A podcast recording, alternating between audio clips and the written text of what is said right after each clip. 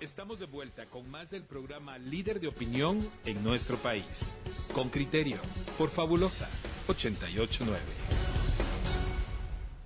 Surgió sí como una fotografía que circuló en las redes sociales, una petición, una carta de la Fiscalía de Delitos Administrativos al Congreso de la República. ¿Qué le requería? Pues el, dictamen, las actas mediante las cuales eh, Jordán Rodas Andrade, ex procurador de Derechos Humanos, fue electo para ese puesto. Más tarde, a través de reporteros de prensa, el Ministerio Público confirmó que en efecto se trataba de un oficio de esa institución pero no fue posible obtener más detalles. La nota la tiene Henry Bean. Vamos a escuchar que hay más de dos binomios en este momento sujetos a, denuncias de tipo penal. Y sí, se trata de la Fundación contra el Terrorismo, denunciando a diferentes candidatos ya a presidencia o vicepresidencia. El informe de Henry Bean, reportero con criterio. Va de nuevo. La Fundación contra el Terrorismo, dirigida por veteranos militares integrantes acusados en casos de corrupción y cuyos dirigentes han sido incluidos en la lista de actores corruptos de Estados Unidos, como el abogado Raúl Falla, que busca evitar la inscripción de dos binomios presidenciales. Las candidaturas que pretende frenar por medio de amparos presentados ante la Cámara de Amparos de la Corte Suprema de Justicia son Telma Cabrera y Jordán Rodas, precandidatos presidenciales del Movimiento para la Liberación de los Pueblos, y Sandra Torres y Estuardo Guerra, binomio proclamado por la Unidad Nacional de la Esperanza. Dicha fundación evoca que existe una amenaza cierta e inminente de que se viole el proceso electoral. Los amparos se presentaron contra Jordán Rodas. Según Falla, tiene múltiples reparos en la Contraloría General de Cuentas hemos podido establecer que no ha podido solventar ni uno solo de ellos y obviamente eso implicará que no tendrá finiquito, anticipándonos a que cualquier juez de alguna manera eh, sorpresiva o que cause suspicacia pueda venir y otorgarle un amparo a él violentando la ley, nos eh, compadecimos ante la Corte. Este reportero consultó a Rodas. ¿Tuvo reparos usted ante la Contraloría General de Cuentas, licenciado? Sí, en su momento, pero ya eh, para todo hay tiempo de hablar y llegará el momento en que, en que se determine eso. ¿Y lo resolvió? Afortunadamente sí. Por otra parte, este medio recibió información de que José Alejandro Córdoba, actual procurador de Derechos Humanos, presentó dos denuncias contra Rodas. Este reportero consultó al Ministerio Público, pero la solicitud fue referida a la Oficina de Acceso a la Información Pública. Sobre el tema, Rodas responde. Bueno, extraoficialmente miré a un exdiputado que se trepaba por las paredes, Hernández Admitia, si no estoy mal, donde él el día 28 que fui proclamado decía presionar al procurador para que presentara denuncias y tengo entendido que ya presentó un par de denuncias penales por cosas irrelevantes. La Subcontraloría de Calidad del Gasto, a través de comunicación social, respondió que el caso se encuentra en el Ministerio Público y que es esa la entidad encargada de brindar la información. El otro blanco de la Fundación contra el Terrorismo es Guerra, precandidato a la vicepresidencia de la UNE. Falla. Porque eh, estamos viendo que hay un fraude de ley en la candidatura del vicepresidencial de la UNE. Es de conocimiento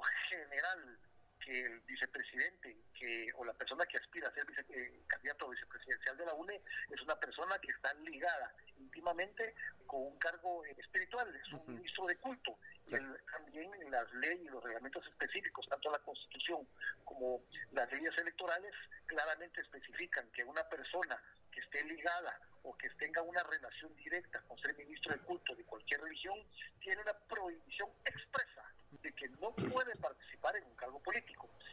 Si bien es cierto que él renunció indica que renunció para poder eh, participar, esto no es posible, está consumando un fraude de ley. Para esta nota, con criterio solicitó una reacción con César Romano, fiscal de la UNE, pero dijo que no tenía aún conocimiento y que prefería emitir una opinión documentada. Si bien las acciones de la Fundación se dirigen a los precandidatos a la vicepresidencia, la ley electoral y de partidos políticos establece que el cargo a la presidencia es uno y por lo tanto se atenta contra la inscripción del binomio Henry Bean, Radio con Criterio.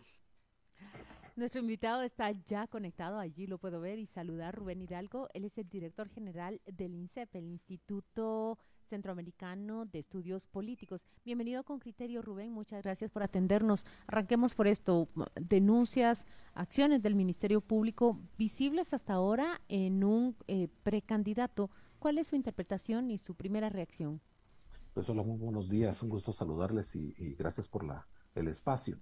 Bueno, vamos, eh, esto es eh, el arranque literalmente que pues a partir del día de hoy, que es la convocatoria a elecciones generales en Guatemala, me parece que la, la estamos, estamos llegando a la convocatoria en un escenario que va a, a, a, ser la característica, va a ser así, en estas condiciones se va a desarrollar el siguiente proceso electoral, el décimo proceso electoral en Guatemala, lleno de de, recursos que se interpongan para bloquear a una inscripción, eh, procesos, se va a, judicializar realmente el proceso electoral.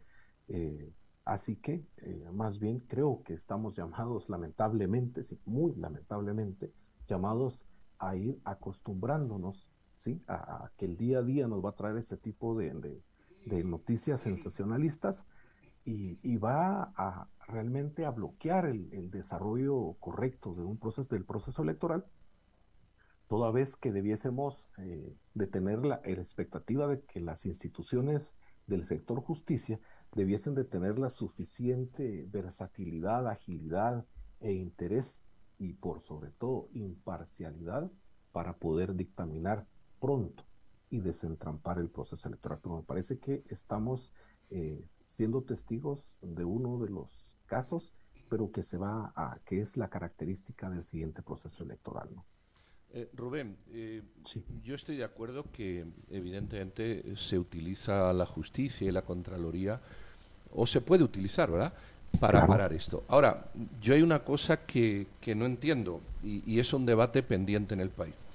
Cuando el artículo 186 de la Constitución prohíbe a los miembros del ejército, es decir, a cualquier soldado, para que, que no puedas presentarse a unas elecciones hasta cinco años después de haber dejado su situación. Es decir, algo, eh, algo absolutamente absurdo, cinco años a un soldado.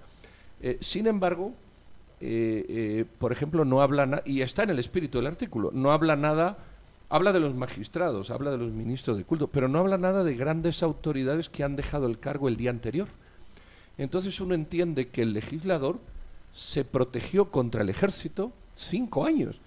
Eh, hay una filosofía de que haya un tiempo para otras para otros cargos, pero dejó fuera tanto cargo y voy a poner los ejemplos últimos: procurador, eh, fiscal general, eh, procurador general de la nación que, se genera esta fricción, ¿no sería bueno debatir que todo alto cargo a partir de no sé qué, mm, hasta que no pase un año, no, no se pueda presentar a elecciones? Justamente para que no ocurra esto, pero que tampoco se aproveche el cargo para el proceso electoral, toda vez que el 186 recoge algo de ese espíritu.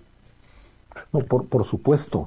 Eh, siempre, ya en los últimos tiempos, hemos eh, siempre planteado la necesidad eh, ya de superar, digamos, esta construcción o esta eh, eh, colocación de parches en la legislación guatemalteca, no solo electoral, sino también ya es tiempo de que el país como tal, los ciudadanos guatemaltecos, eh, nos sentemos a conversar seriamente y a reconstruir el Estado, a replantear el Estado que queremos, ¿no? No es posible seguir vedando o limitando la participación de ciertos eh, personajes o de ciertos funcionarios, como tú bien los citabas, en este caso el gremio de los militares, que pues un simple soldado tiene tanto tiempo de penalización para participar, pero eh, sí, definitivamente es necesario repensarnos como país. Como Rubén, perdón, sí.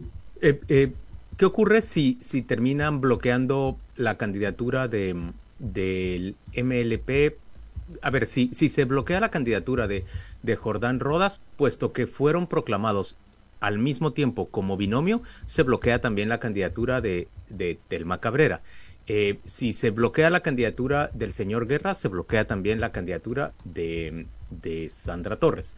Eh, ¿Qué capacidad tendrían esos partidos todavía, antes de, de, que arranque la campaña electoral, de realizar nuevas asambleas y hacer nuevas postulaciones? ¿O ya no ves tiempo disponible para, para lograrlo y digamos que el sistema estaría logrando impedir que uno o dos de estos candidatos, de, estos partidos, participen en las elecciones.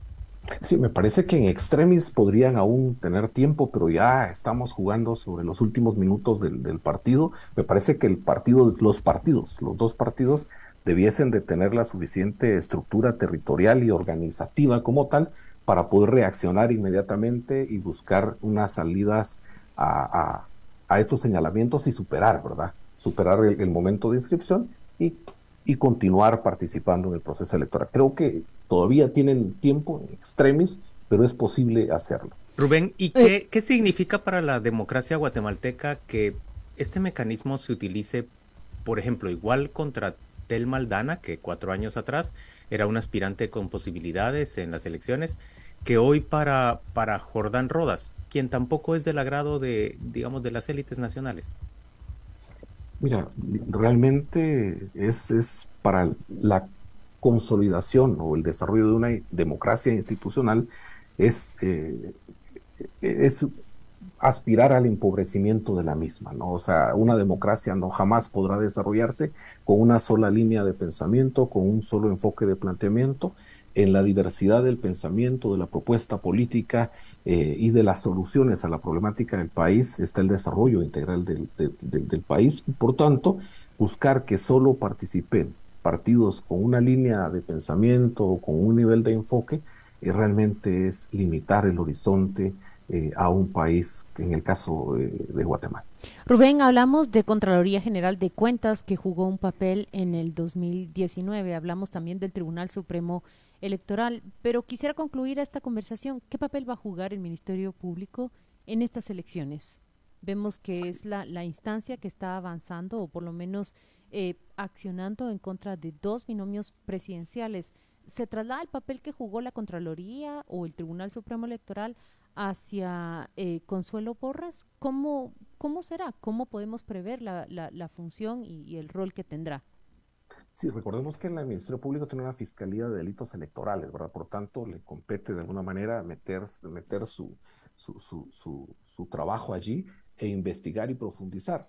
El tema es que si debiésemos de, necesitamos tener una institución ágil, objetiva y que pueda cumplir con tiempos eh, muy, muy, muy cortos para hacer, eh, eh, tener la certeza de cómo se pinta el panorama a corto plazo, a cortísimo plazo, y que los partidos, si en caso realmente se llegara a comprobar objetivamente que sea violentado el reglamento electoral o la constitución política de Guatemala, los partidos políticos señalados puedan superar este impasse e inscribirse para participar eh, en el proceso electoral. Lo que no debemos de, no debiese de suceder es que este tipo de señalamientos eh, generen amparos o, inconvenientes para la inscripción correcta de los candidatos y el proceso de investigación, de esclarecimiento de lo señalado dure tanto tiempo que imposibilita la participación de los partidos. Al menos 590 procesos eh, de mm, impugnaciones a través de las cortes se conocieron en, en, las últimas elecciones 2019. Veremos cómo, cuál es el conteo en el 2022, 2023. Muchas gracias a Rubén Hidalgo por atendernos. Nos despedimos de usted. Que estén muy bien. Feliz día. Cuídense.